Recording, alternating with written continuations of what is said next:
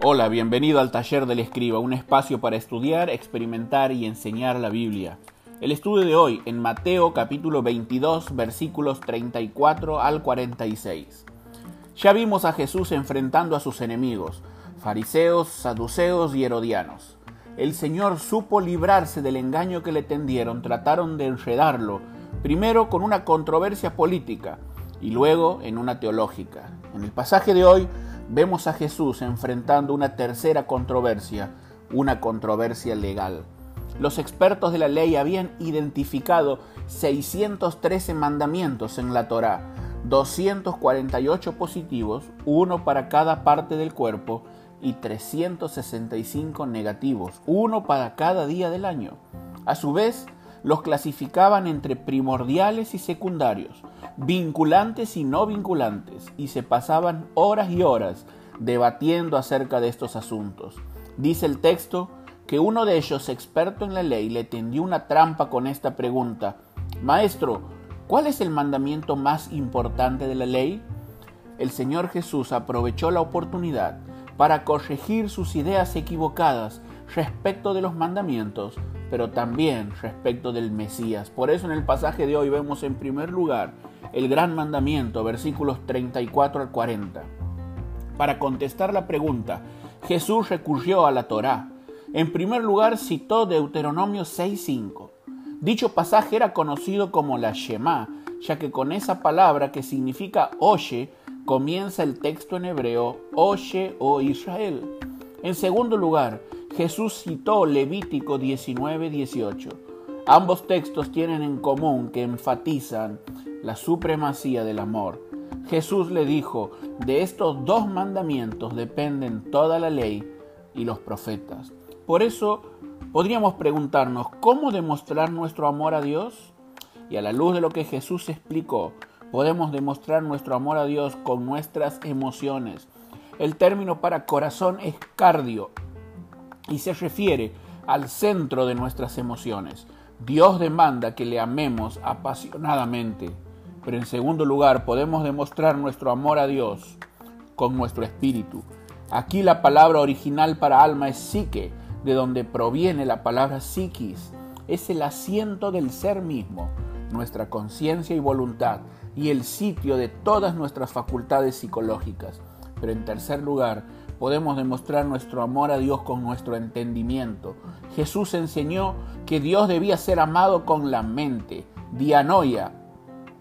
Dios puede y debe ser amado intelectualmente. Ahora bien, cuando se trata del amor al prójimo es más complicado. Explica Juan, si alguno dice yo amo a Dios y aborrece a su hermano, es mentiroso, pues el que no ama a su hermano a quien ha visto, ¿cómo puede amar a Dios a quien no ha visto? ¿Cómo debo amar entonces a mi prójimo? Jesús dijo con empatía. Él lo expresó así, amarás a tu prójimo como a ti mismo. La empatía exige ponernos en los zapatos del otro, comprender sus circunstancias y amarlo igual. Muchas veces somos críticos con los demás y condescendientes con nosotros mismos. El amor consiste en cumplir la regla de oro. Traten ustedes a los demás tal y como quieren que ellos los traten a ustedes. En este pasaje el Señor desarrolló el gran mandamiento, pero seguidamente Él les enseñó acerca del gran Mesías, versículos 41 al 46. Jesús ahora toma la iniciativa y les pregunta, ¿qué piensan ustedes acerca del Cristo? ¿De quién es hijo? Esta es una pregunta muy sencilla para estos expertos en la ley. Hasta los niños sabían que el Mesías era el hijo de David. Toda la nación tenía presente que un descendiente de David se sentaría en su trono para reinar en cumplimiento a la promesa de Dios al rey David en 2 de Samuel, capítulo 7, versículos 12 y 13.